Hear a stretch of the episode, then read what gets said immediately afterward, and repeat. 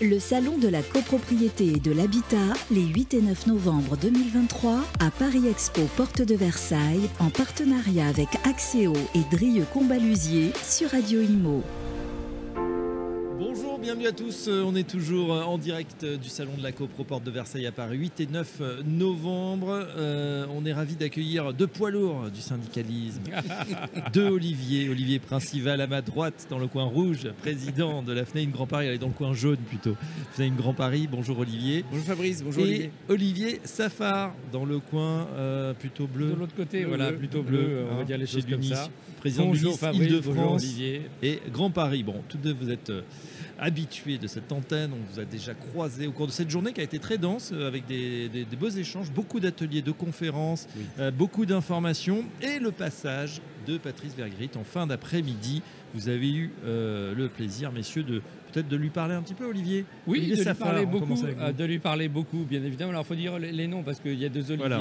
donc ça va être un peu plus difficile, mais on va répondre les deux. Oui, on a eu le plaisir de voir Patrice Vergrit. Il est venu, il avait annoncé sa venue, ce qui est une bonne chose. Et il, Il, est avait- arrivé il avait annoncé des annonces, est-ce qu'il y en a eu? Alors oui, il y a une annonce d'abord sur les DPE. Il nous a dit que normalement, ils allaient modifier les règles pour les DPE des petites surfaces, des choses que l'on avait demandé déjà depuis plus d'un an et demi, et pour lequel effectivement la DHUP à l'époque avait dit on va préparer quelque chose. La DHUP, c'est la DHUP, c'est la direction de l'habitat, de l'urbanisme et des paysages, qui est euh, la partie qui écrit les textes pour le ministère du Logement. Et euh, il devait intervenir là-dessus, ça n'a pas été fait. Le patron de la DHUP a changé de poste il y a quelques mois. On a un nouveau patron et a priori, aujourd'hui, on va vers une modification, un assouplissement notamment pour les petites surfaces. Alors c'est pas mal, il faut dire, Olivier Principal, qu'il y avait quelques aberrations, notamment des logements sans chauffage, ni électricité, ni rien, qui étaient mieux notés finalement que ceux qui en avaient à surface équivalente. Oui, alors dans le DPE, on a quand même beaucoup de surprises. Euh, D'abord, ce qui nous a chagriné à la sortie du DPE depuis 2021, euh, c'est que dans la double notation consommation énergétique du logement et rejet de gaz à effet de serre, euh, le gouvernement a souhaité que ça soit la note la plus défavorable qui prenne le pas Oui. sur la notation globale du diagnostic. C'est-à-dire que euh, vous aviez un, logement économe mais qui rejetait beaucoup de gaz à effet de serre, classé G, ben, même s'il était en, en D en économie, ben, on prenait une note négative. note. Ça, c'est quelque chose qu'on regrette toujours, mais on ne lâche pas, puisque le gouvernement a réouvert la porte d'une adaptation euh, du système. Et effectivement, ce système de notation, euh, les pénalités sur les logements de petite surface, euh, les absences de chauffage qui étaient mieux notées dans les appartements que ceux qui en avaient, le sujet des vérandas, par exemple, le sujet du véranda pose une question. Il y a des vérandas chauffées qui font partie euh, du logement. Dans la loi Caresse qui permet de déterminer la mesure de l'appartement euh, ou la surface habitable, les vérandas sont exclus. Donc du coup, quid du rapport énergétique entre la consommation effective du logement au potentiel sur une surface qui n'est pas prise en compte? Il y a des réglages à faire, les professionnels le savent bien. Avec l'UNIS et la FNAIM, euh, on porte régulièrement euh, auprès du gouvernement euh, les remontées de terrain sur les choses qui ne fonctionnent pas. Donc des on choses est content très de voir, pratico-pratiques, mais hein. oui, mais oui, de la, du bon sens, Du bon sens. du bon sens. On prône le bon sens. Ouais, mais on en manque peut-être au, à- à- à la- à la- au moment de la rédaction de ces textes. On a l'impression qu'ils sont faits un petit peu hors sol. On vient d'en parler. Et je vous recommande le, le podcast qu'on vient de faire. Le nouveau projet de loi sur les copropriétés est-il décorrélé de la réalité? Euh, on peut- Vous pourrez l'écouter. C'est vrai qu'on a l'impression que c'est parfois un petit peu hors sol. Ces textes Alors- ils sont pondus entre guillemets Alors, ils sont- sans vous consulter. Alors, vous les, professionnels. Dans certains cas, Olivier on n'est pas consulté. On est très désagréablement surpris de ne pas être consulté et de ne pas pouvoir avoir donné un avis sur la réalité.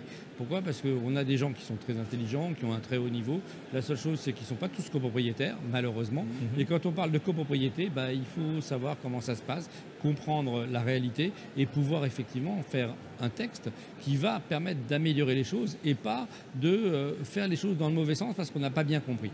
Le projet de loi aujourd'hui sur les copropriétés dégradées est en cours, il a été présenté, on l'a aperçu, pour pas dire reçu, mais sans, sans concertation. Aujourd'hui, il va être euh, peut-être amendé ou modifié, parce qu'on en a parlé au ministre tout à l'heure. Il m'a dit, bah, écoutez, faites vos propositions pour le modifier. Et je lui dis, le but du jeu, c'est d'améliorer les choses, de faire que ça soit plus simple et que ça se passe. Et pas d'arriver pour taper sur le syndic qui n'a pas fait le boulot, pour obliger le copropriétaire à prendre un crédit à un taux de 5%, ou euh, s'il ne veut pas le prendre, il faut qu'il ait payé la totalité de la cote-part de travaux tout de suite. Je dis, ça ne marche pas comme ça en copropriété. On est dans un système de démocratie, il faut que cette démocratie soit acceptée, que l'on vote qu'on avance et qu'on emmène tous nos copropriétaires vers les choses qui sont à faire pour éviter la dégradation de ces copropriétés. Hum, C'est vrai que la démocratie, elle est compliquée, hein, même au sommet de l'État ou même à l'Assemblée nationale. Je voulais noter qu'on a fait un bon travail d'équipe avec Olivier, Oui. parce que pendant qu'Olivier était en train de discuter avec le ministre, moi à côté, j'étais avec les deux conseillers qui l'accompagnaient Mhm. pour passer les messages de pragmatisme et de demande de contribution. On nous soumet les textes pour avis, mais on les soumet dans le cadre du parcours de discussion qui est juste un avis.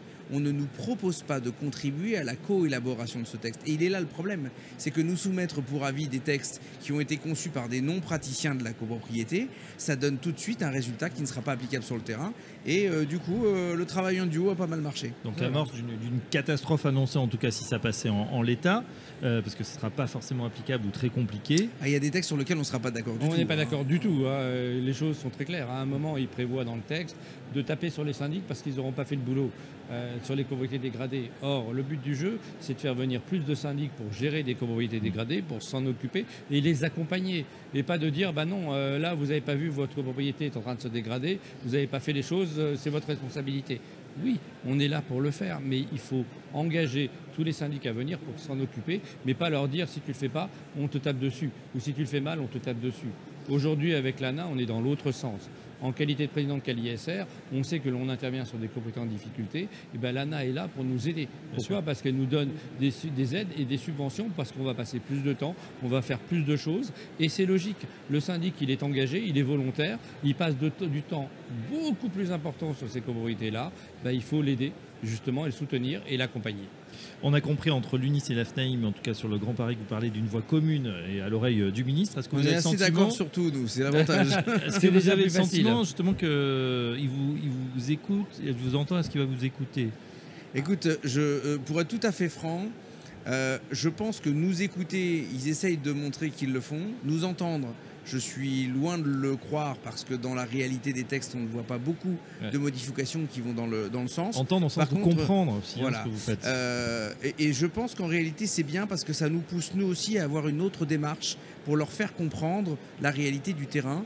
Et, euh, et aujourd'hui, on s'aperçoit que le passage par les voies habituelles, ça marche pas. On va peut-être reprendre de, euh, notre intervention politique ou notre prise de conscience auprès des politiques différemment. On va aller travailler mieux avec les services de l'État, mieux avec les députés, les sénateurs locaux, pour arriver à faire en sorte que ça soit l'expression euh, du peuple et du terrain qui soit euh, la vraie démocratie en réalité et pas juste un espèce de régime autocratique qui nous pond des textes qu'on nous balance comme ça Ah, et on nous surtout débrouillez-vous. voilà, une sorte, on a l'impression d'un peu d'une tour d'ivoire Alors- avec des gens qui, qui alors, sont, je- je vais répondre. C'est pas ce que nous a dit le ministre. Oui. Euh, clairement, il a dit ah bon, c'était c'est pas dans le texte que je vous avais dit à Marseille? Non. Je lui dis ah ben c'est pas normal. Et pourtant j'avais demandé. Je lui dis écoutez, est-ce qu'on peut euh, vous envoyer les projets, les modifications? Il me dit envoyez-moi tout ça pendant le week-end. On va regarder les choses. Donc euh, je sais qu'on va travailler vendredi sur le projet de texte. On va faire des amendements, des projets effectivement modifiés, puis on va les soumettre effectivement euh, au ministère en direct. Je pense qu'à un moment il y a des gens qui rédigent, c'est vrai. Ils sont pour pas hors sol, c'est pas le terme. Ils ont une vision peut-être décalée des choses. Et nous, ce que l'on veut refaire, c'est c'est la vision du réel sur le terrain. Ouais. Et je suis d'accord, vous êtes là et nous, on est là, c'est pas pareil. D'autant que FNAIM plus UNIS, ça commence à compter côté euh, copro, si on additionne un Bah, peu euh, les forces c'est en ce que j'ai- présence. C'est ce que j'ai dit à la personne de la DHUP que j'ai vu mardi en CNH, Conseil national de l'habitat. C'est que euh, mettre de côté 90% des professionnels qui pratiquent la copropriété sur le terrain et ne pas euh, leur demander leur avis ou leur conseil euh, pour atteindre un objectif commun, c'est quand même assez lunaire et je pense que c'est un message qu'on va continuer à marteler de manière assez déterminée pour que demain on arrive enfin à construire des réglementations qui soient euh, pratiques et efficaces sur le terrain. Bon, les syndicats donc euh, en ordre de bataille et, et accordés en tout cas. Ah, euh, on avance de concert, c'est le terme. Et le but du jeu, c'est de montrer que on est là pour aider effectivement le gouvernement s'ils ont des textes à mettre en place parce qu'on en a besoin. On a besoin d'améliorer les choses. Et on est dans une démarche volontaire d'amélioration. Pas dans une démarche où on tape sur les uns et les autres, c'est pas le but du jeu. Il faut que tout le monde aille, avance et dans le même sens pour que ça soit mieux, tant pour les copropriétaires, les locataires, que pour effectivement les professionnels de l'immobilier. Parole d'Olivier au pluriel. Merci messieurs, Olivier Principal pour euh, la FNAIM Grand Paris, Olivier Safar pour l'UNIS Île-de-France et à très bientôt messieurs. On verra si euh, le ministre euh, finalement a eu vos mémos. À très bientôt sur Radio Imo. Merci Fabrice. Merci. À bientôt.